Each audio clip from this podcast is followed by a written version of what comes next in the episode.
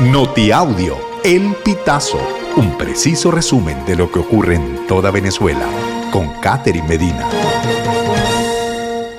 Saludos estimados oyentes. A continuación hacemos un repaso informativo por las noticias más destacadas hasta este momento. Comenzamos. ¿Cuánto cuesta dar a luz en Estados Unidos? Una migrante comparte su experiencia.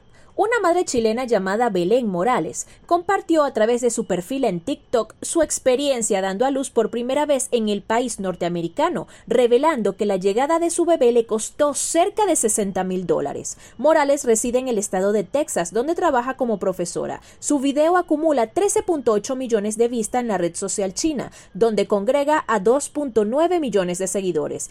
Relata que estuvo internada durante cuatro días y anexa en el video distintas tomas de recibos y habitaciones en las que tuvo que permanecer con su hijo recién nacido.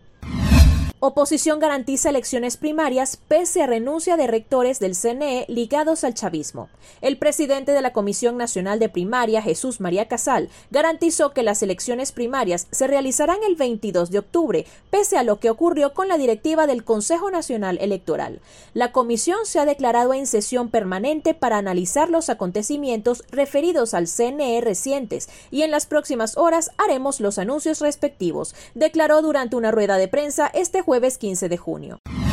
En Miranda, joven muere quemado al incendiarse su vivienda. El joven Ángel Gabriel Castillo Ortuño, de 21 años, murió carbonizado al incendiarse su vivienda la mañana de este jueves 15 de junio. El hecho ocurrió en la calle principal de la urbanización Colinas de Buenavista de Santa Teresa del Tuy, Estado Miranda, informaron las autoridades. Castillo Ortuño padecía trastornos de salud mental y al incendiarse su vivienda estaba solo en su casa hurtaron carne de PDVSA. Policía arresta a chef y a dos hombres en Anzuategui. La policía de Anzuategui arrestó a un chef y a otros dos hombres por supuestamente hurtar carne de petróleos de Venezuela o PDVSA. Se trata de un lote que sería preparado para servir en el comedor de Petrocedeño, una filial de la estatal al sur del estado. La detención fue hecha durante un patrullaje en San Diego de Cabrutica, una vía que conduce hacia las instalaciones petroleras.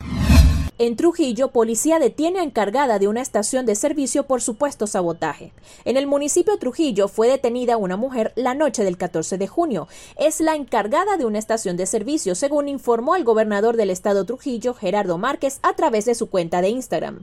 De acuerdo con la información del mandatario, existían denuncias de ciudadanos que alertaron que únicamente abastecían combustible quienes cancelaban más cara la gasolina en la estación de servicio La Morita, que además estaba destinada al uso de casos médicos de pacientes en hemodiálisis y demás excepciones especiales.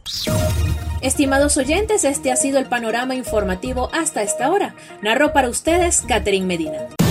Estas informaciones puedes ampliarlas en nuestra página web elpitazo.net. También recibimos tus denuncias vía SMS o WhatsApp a través del 0414 230 2934.